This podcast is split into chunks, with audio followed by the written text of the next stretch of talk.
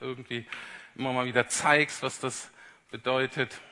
Du bist wunderschön in deinem Charakter, in dem, was du tust, in deiner Anteilnahme, in deiner Liebe. Auch das, Herr, wollen wir immer wieder neu erleben, Herr, immer wieder neu merken, wie wichtig das ist für unser Leben. Ob du Dank jetzt, Heiliger Geist, dass du hier bist, wirke du, mach du das lebendig, was ich sage. Amen.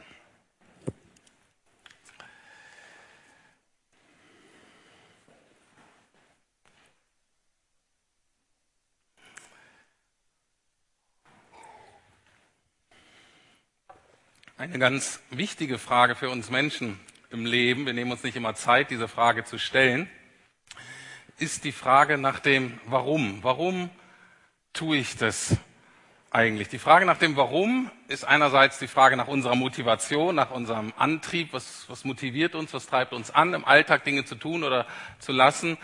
Größer ausgedrückt, das ist auch die Frage nach dem Sinn des Lebens. Und darum soll es ja auch zum Beispiel im Alpha-Kurs gehen, mit diesem, ähm, dass wir wieder einen Raum bieten wollen für Menschen, die sich einfach mal Fragen stellen wollen und vielleicht nochmal sich neu aufmachen, ihr Leben aus Gottes Perspektive zu betrachten, nochmal zu gucken, was sie vielleicht gehört haben, was davon stimmt, was erneuert werden muss, aber immer mit der Frage, warum bin ich eigentlich hier als Mensch?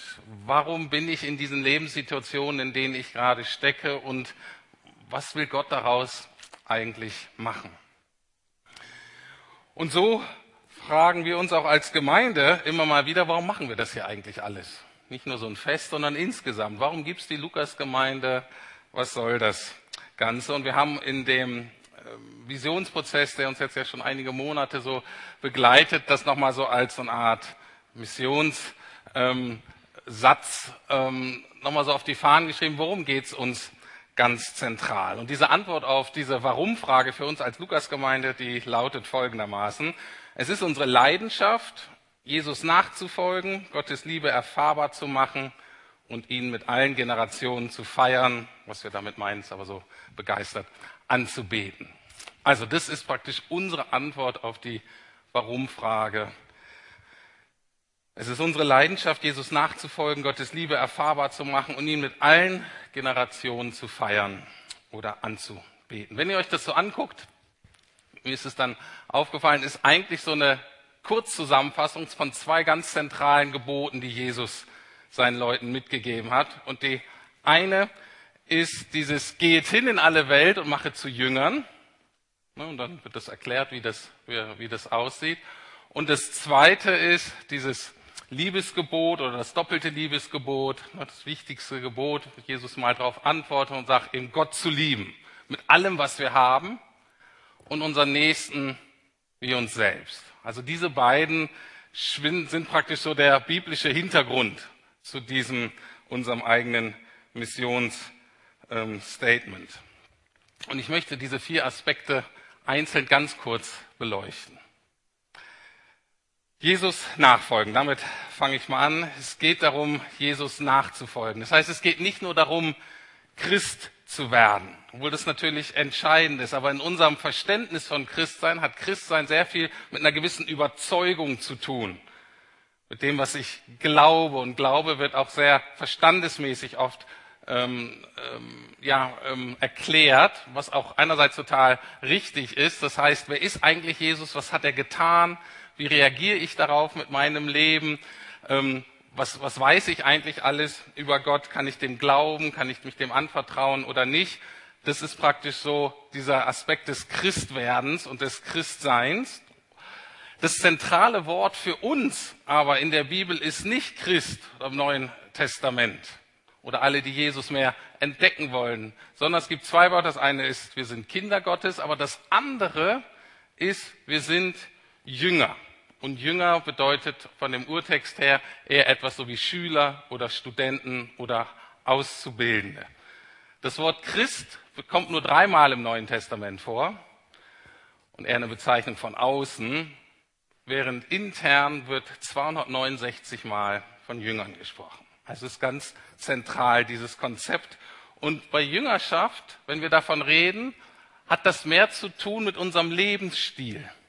Nicht nur mit unseren Glaubensüberzeugungen, gehören natürlich zusammen, darf man nicht gegeneinander ausspielen, aber es hat letztlich ist eine Frage unseres Lebensstils. Jünger, sagte jemand, wird man unterwegs. Man kann hier am Sonntag kann man so ein bisschen Anregung kriegen, eine Motivation, Verständnis, aber Jünger sein, Jünger werden geschieht dann im Alltag. Dahinter steht, und das habe ich schon oft erzählt, ich werde es auch noch oft sagen, steht so das Konzept, dass wir bei Jesus in die Lebensschule gehen. Wir sind alle irgendwie geprägt worden von unserer Familie, von der Schule, von der Gesellschaft, wir leben unseren Freunden und wir haben so Grundüberzeugungen, die sind uns nicht alle bewusst, aber über alle Lebensbereiche. Und Jüngerschaft bedeutet nun, dass wir alle diese Lebensbereiche neu von Jesus lernen. Das bedeutet nicht, dass das, was wir gelernt haben, prinzipiell schlecht ist oder dem entgegensteht. Aber wir alle, selbst wenn wir in christlichen Familien groß geworden sind, ähm, wir alle müssen immer wieder neu lernen, was heißt denn das, Jesus, als Mensch in dieser Welt zu leben, mit all den Dingen, die mir eben wichtig sind. Beziehungen, Arbeit, ehrenamtliches Engagement, Zeit, Geld, Hobbys, alles wollen wir von dir lernen. Wie, wie, wie lebt man das? Schöner Ausdruck, den ich jetzt in letzter Zeit ja häufiger benutze, ist dieses Azubi. Dieses deutsche Ausbildungssystem beschreibt das ganz wunderbar. Man geht drei Jahre in die Lehre bei dem Meister, um dann so viel zu lernen, dass man selber Geselle oder vielleicht Meister wird, um dann wieder andere anzuleiten in dem, was wir von Jesus gelernt haben. Jünger machen Jünger. Und offensichtlich Männer und Frauen beide gemeint. Anders ausgedrückt, Jüngerschaft bedeutet, Jesus als meinen König anzuerkennen und alles unter seine Herrschaft zu stellen. Mir bewusst zu machen, alles, was ich bin und habe, kommt letztlich von Gott und soll auch Gott behören und er soll drüber bestimmen können. Und das ist einerseits total herausfordernd, radikal und ich kann es euch auch nicht billiger machen. Und gleichzeitig ist es auch sehr, sehr befreiend, und auch total praktisch und relevant für den Alltag. Beispiel. Ich habe euch ja gesagt von vor zwei Wochen, dass wir, dass im Urlaub in unser Mietauto eingebrochen wurde und dass unser ganzes Gepäck gestohlen wurde. Und ich bin als Person so, dass mich das nicht so besonders umhaut. Einfach von meiner Persönlichkeit neige ich jetzt nicht zu großen Ängsten oder zu emotionalen Ausbrüchen oder zu starker Entmutigung. Aber das hat nichts mit meinem Christsein zu tun, und mit meiner Nachfolge ist eher so, wie ich gebaut bin als, ähm, als Mensch. Und dennoch war das natürlich sehr ätzend und stressig und mit Polizei und Versicherung. Und ich war innerlich schon auch sehr aufgewühlt. Erstens habe ich das noch nicht so erlebt und dann zweitens war mit meiner Tochter zusammen. Und dann so die Frage, wie gehe ich damit um? Und ich wusste nicht so, tagelang wusste ich nicht so ganz, Gott, wie, wie soll ich das einordnen? Ich wusste nicht, ob ich ärgerlich sein sollte auf die oder ob ich eben so ruhig sein sollte und Frieden ausstrahlen, auch für meine Tochter und Gemein äh, für meine Familie und so weiter. Und ich war innerlich so hin und her gerissen. Ich wusste auch gar nicht genau, wie ich drüber beten sollte. Und dann am Dienstagmorgen, hier ist morgens immer so ein offenes Café, und da war Harry Schwibbe da, kennt ihr vielleicht, und er erzählte mir eine Geschichte von einem Menschen, dem ein Auto geklaut wurde. Und diese Geschichte hat mich total daran erinnert, wie gehe ich als Jünger Jesu mit so einer Situation um. Und zwar war das ein Mann, der alles von Gott hatte. Alle, der war davon überzeugt, alles, was ich habe, ist letztlich von Gott.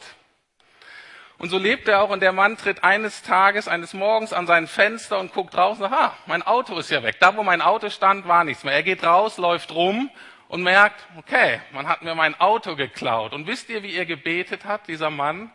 Folgendermaßen, wie ein Jünger Jesu sagte, hey Gott, sie haben dir dein Auto geklaut. Was machst denn du jetzt? Und dieser Satz von Harry, dieser Geschichte, hat in mir das geändert und gesagt, ja, das ist die Blickrichtung. Und am nächsten Morgen, als ich meine Zeit mit Gott hatte, habe ich mich hingekniet und habe ihm so gebetet, Papa, sie haben deinen, deinen Kindern, das, äh, haben deine Kinder bestohlen das wirst du doch nicht einfach so zulassen. Da wirst du doch nicht einfach tatenlos zugucken und nichts tun. Und in dem Moment änderte sich bei mir alles und ich wusste, Gott, mein Vater, Jesus, mein Herr, hat es gesehen und ich wusste auch, er kümmert sich darum. Er wird uns weiterhin versorgen. Er wird uns das irgendwie erstatten. Äußerlich hatte sich noch überhaupt nichts verändert. Immer noch völlig unklar, ob eine Versicherung das zahlt oder nicht. Und dennoch innerlich hatte sich alles verändert. Dieses Grundvertrauen zu Gott, er wird mich versorgen. Alles, was ich brauche, kommt von ihm. Nicht nur für mich, sondern auch für meine Familie. Und das ist das Entscheidende von Jüngerschaft, von dieser Nachfolge, ist dieses tiefe Vertrauen in die Güte Gottes, egal wie er führt, durch Höhen und durch Tiefen, dass er das sieht, dass er versorgt, dass er Gutes daraus machen kann, dass er zurückerstattet auf unterschiedlichen Wegen. Und dass mich das neu ermutigt, mich ihm anzuvertrauen und ihm zu gehorchen. Erster Punkt. Jesus nachfolgen. Zweiter Punkt, Gottes Liebe erfahrbar machen. Viele Menschen sagen mir, ja, ja, ich weiß, dass Gott mich liebt. Und ich gucke sie an und sage, hm, wirklich? Wenn ich so in dein Leben sehe, ich weiß es nicht genau. Die Bibel kennt verschiedene Wörter, wir eigentlich auch in unserer Kultur, verschiedene Wörter für Wissen. Das eine ist mehr so ein verstandesmäßiges Wissen und das andere ist so ein ganzheitliches Erfahrungswissen. Und diese Liebe zu erfahren, da geht es um so ein ganzheitliches Erfahrungswissen. So ein bisschen so, wenn ihr jemand ähm, ein Bild zeigt von einem tollen Sandstrand und einem wunderschönen Meer dahinter und jemand, der noch nie am Strand war und noch nie gebadet hat. Angenommen, ihr mögt sowas. Und ihr zeigt diesem Menschen dieses Bild und sagt, wow, sieht echt gut aus. Aber diese Person hat keine Ahnung, wie es sich anfühlt, verschwitzt ins kalte, klare Wasser zu schwimmen und davon umgeben zu werden und sich treiben zu lassen. Meine Tochter hatte sich zum Abitur, wir hatten gesagt, wir schenken ihr was. Sie ist New York-Fan, haben gesagt, wir fahren als Familie nach New York als Abi-Geschenk. Und sie war dann vor Ort und wir hatten eine ganz tolle Zeit und sie war auch so ganz begeistert. Und dann hat sie danach ein Fotoalbum gemacht davon, auch sehr schön und auch so mit so Sprüchen und Liedtexten alles so über New York und sie zeigte mir das so und sie sagte aber, ich bin nicht so ganz zufrieden. Und ich glaube, was sie sagte, war, dass das, was sie da vor Ort erlebt hat, dieses in New York sein und, und, und diese vielen Aspekte, die sie der toll findet, das wurde nicht transportiert von diesem Fotoalbum. Und sie hat gesagt, das würde ich gern Leuten zeigen, aber wenn die das sehen, dann ah, irgendwie kommt das nicht so wirklich rüber. Und genauso ist es auch mit Gottes Liebe, dass wir oft versuchen, das zu erklären, davon zu reden, aber es kommt nicht so rüber. Es hat einerseits damit zu tun, dass wir ganz unterschiedlich sind und dass wir alle Liebe auf unterschiedliche Arten und Weise erleben und erfahren. Und wir als Gemeinde sind dazu angehalten, die unterschiedlichsten Erfahrungswege auch anzubieten. Das eine hat natürlich mit dem Hören und mit dem Erklären zu tun, deswegen gibt es noch eine Predigt. Das andere hat zu tun mit diesen Anbetungszeiten, wo Gott gesagt hat, Musik ist total wichtig, um mich zu verkünden und das auch Zeit zu haben. Und für viele Menschen ist das ein ganz wichtiger Zugang, um Gott besser zu verstehen, Gottes Liebe zu erfahren. Bei anderen ist es die praktische Hilfe, die praktische Unterstützung. Wenn die nicht da ist, sagen, ihr könnt hier reden und singen, aber ich erlebe das nur ganz praktisch. Dem anderen ist es die Zeit und die Aufmerksamkeit, die man ihm oder ihr widmet. Und bei anderen ist es wieder einfach mal eine feste Umarmung. Da kannst du reden, ja, Gott liebt dich und ich mag dich auch und du bist wichtig und so weiter. Das landet aber nicht, bis man jemanden einfach mal umarmt und die das körperlich erfahren. Und ich glaube, auch wir sind angehalten, diese unterschiedlichen Arten von Liebe weiterzugeben und uns führen zu lassen, was jetzt so dran ist. Und die Umarmung ist, passt jetzt nicht in jede Konstellation. Aber eine Predigt eben auch nicht. Dass Menschen aber wirklich erfahren, ganzheitlich erfahren, so dass es sie verändert, dass Gott sie liebt, ist etwas, was wir nicht machen können, sondern das hat sich Gott vorbehalten als Schöpfer zwischen jedem einzelnen Geschöpf, was er hat, geschaffen hat. Oder andererseits, wir würden sagen, es ist auch das souveräne Wirken des Heiligen Geistes, dass, das, dass es Klick macht, dass es irgendwie landet. Paulus drückt das mal folgendermaßen im Römerbrief auf, aus. Römer 8, Vers 16. Ja, der Geist selbst bezeugt es in unserem Innersten, dass wir Gottes Kinder sind. Ohne dieses innere Zeugnis des Heiligen Geistes passiert da letztlich nichts. Und das können wir nicht machen. Das Einzige, was wir tun können, ist, jede Aktivität, alles, was wir tun, mit, Beget, mit Gebet zu begleiten. Das ist das Einzige, was wir tun können, weil nach meiner Überzeugung ist Gebet das, was die Wirkung des Heiligen Geistes am meisten freisetzt, weil es letztlich der Ausdruck ist, Gott, wir können es nicht, mach du. Und dieses Gebet antwortet, beantwortet Gott sehr gerne. Und wir leiden ja oft auch darunter, dass wir es manchen, manchen Menschen nicht so klar machen können. Wir können denen gar nicht vermitteln, wie sehr Jesus sie liebt. Und so ist es auch mit den Einladungen zu Alpha zum Beispiel. Hier, ich kann euch einen Tipp geben. Wir haben hier so Flyer und eine gute Möglichkeit, Leute einzuladen, ist, Foto zu machen ähm, und das dann mit deinem Handy, wenn du eins hast, die meisten von euch werden es so haben, und das dann zu verschicken, zum Beispiel per WhatsApp oder per SMS. Einfach eine Einladung. Man muss nicht erst eine Dinnerparty schmeißen, um Leute einzuladen. Ich habe zum Beispiel einfach einen Kumpel vom Tennis eingeladen, ähm, der wohnt in Falkensee und der geht jetzt in den Kurs nach Falkensee. Der sagt, ja, ist ja ganz interessant, schaue ich mir mal an. Hat mich selber überrascht. Aber wie ist es jetzt? Und dieser Flyer und das von Alpha und was ich bis jetzt diesem Mann erzählt hat über Jesus und über Gott und wie ich das so verstehe, das ist bestenfalls wie dieses Fotoalbum meiner Tochter von New York. Und er hört sich das an und manche hören sich das an wie er und sagen, das ist ja ganz interessant, das gucke ich mir auch mal an. Andere haben aber Einwände, gute, aber vielleicht nicht so gute, aber die sagen, im übertragenen Sinne, in New York bist du verrückt, das ist zu weit, das ist zu teuer, das ist zu groß, ich habe keine Zeit und ich habe eine Flugangst. Dann ist es für die Person gerade nichts. Und manche sind vielleicht sogar in New York oder manche gehen vielleicht sogar zum Alpha-Kurs und hören sich das an und sagen, das ist ja ganz nett hier in New York, aber nächstes Jahr fahren wir doch wieder an die Ostsee. Ist einfach schöner. Und so ist es auch mit, dem, mit diesem Jesus. Und somit ist es auch in jedem Gottesdienst. Es geht ja nicht nur um Alkohol. Jeder Kleingruppe, wenn Leute dazukommen, wenn wir was erzählen, die haben die Möglichkeit, sich anzugucken, zu erfahren, aber ob sie Gottes Liebe denn wirklich erfahren und ob sie selber merken, das ist so wichtig, ich investiere mich da, oder wir würden sagen, dass sie sogar anfangen, selber Jesus zu lieben, das haben wir nicht in der Hand. Und deswegen sollen wir beten, dass Gott das tut und dass wir nicht verwechseln das, was wir tun können und das, was Gott tut. Und wir sollen das tun, was wir tun können und den Rest überlassen wir Gott.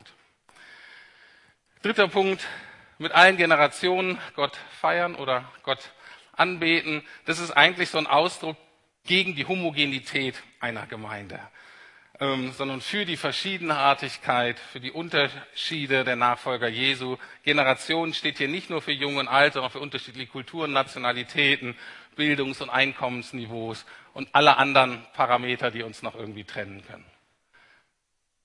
Jesus beruft sich, baut sich eine Gemeinde, die bunt ist, mit Unterschieden. Aber wir alle, wir alle sind aufgefordert, ihn begeistert anzubeten.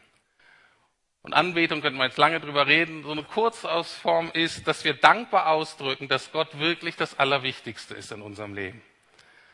Dass er wirklich der Anfang und das Ziel unseres Lebens ist. Ist Jesus das Ziel deines Lebens? Ist es das, wo du landen willst am Ende der Tage? Manche sagen, zu zeigen, dass er die Nummer eins ist. Anders ausgedrückt, Anbetung ist, geht letztlich darum, mir immer wieder selbst deutlich zu machen, das auszudrücken, dass Jesus wirklich der kostbarste Schatz in meinem Leben ist. Und dass ich bereit bin, alles aufzugeben. Alles, was mich hindern könnte, bei Jesus zu landen.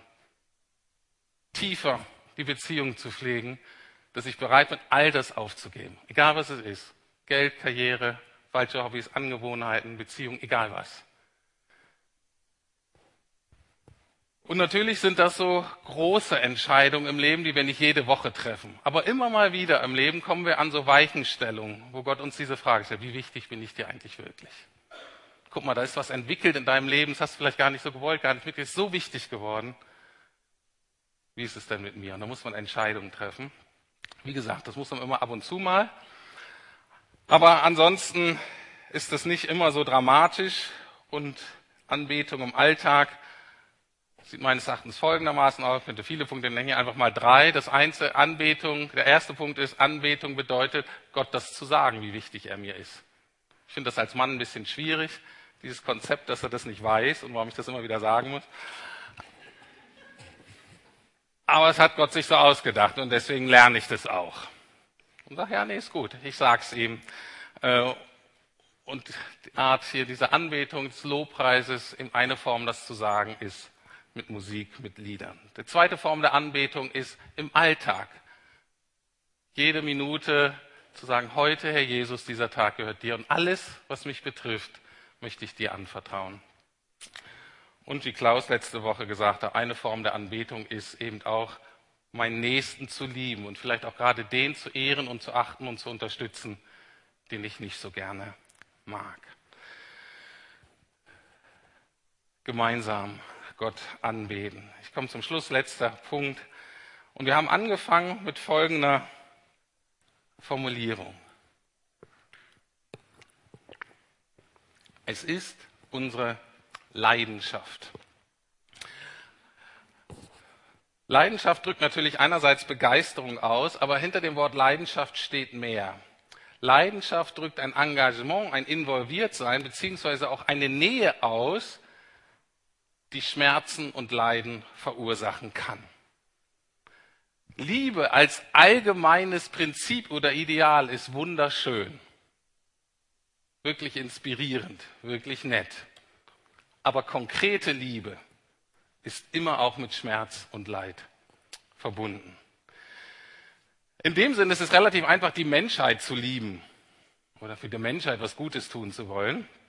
Aber Jesus hat nicht gesagt, liebt die Menschheit oder liebt die Menschen, sondern Jesus hat ganz bewusst gesagt, die Konkretion, liebe deinen Nächsten wie dich selbst. Und das ist die ganz große Herausforderung. Nachfolge, Liebe und Anbetung, diese drei Kernpunkte unserer Mission sind eben keine Prinzipien oder Ideale, die ich mit einem Sicherheitsabstand zu meinem Herzen leben kann. Und ich wünschte mir, dass es so wäre. Und auch das kann ich euch leider nicht anbieten. Warum? Weil Gott selbst diesen Sicherheitsabstand aufgegeben hat für uns. Das Problem ist, dass wir einen leidenschaftlichen Gott haben. Ein ganz bekannter Vers aus dem Neuen Testament drückt es so aus. Johannes 3, Vers 16. So sehr hat Gott die Welt geliebt, da fangen wir an, das ist ja schön und so, dass er seinen eigenen Sohn, das, was ihm am liebsten war, am Kosmos hingegeben hat. Und du denkst, uh, einerseits natürlich toll, wow, diese Größe der Liebe, für mich fantastisch.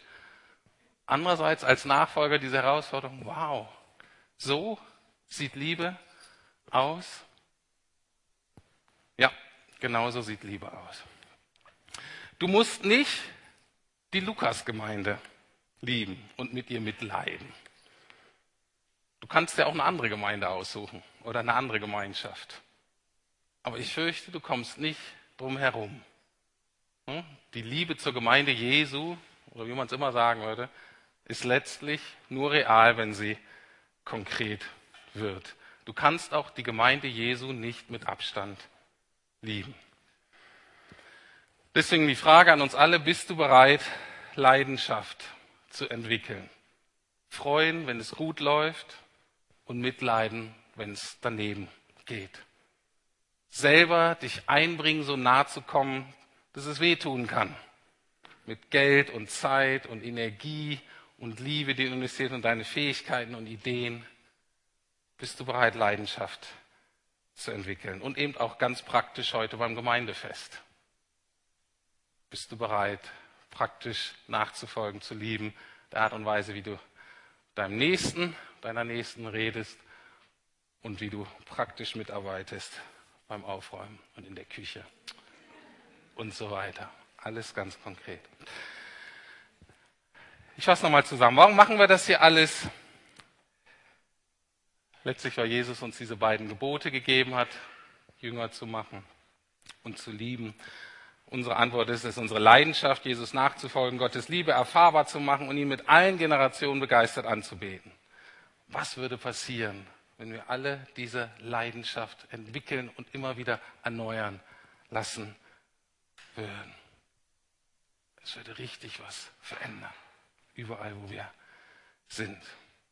Und ich hoffe sehr und ich bete, ich versuche euch zu inspirieren, gemeinsam unterwegs zu sein, dass das, genau das, entweder schon deine Leidenschaft ist oder in der Zukunft noch wird.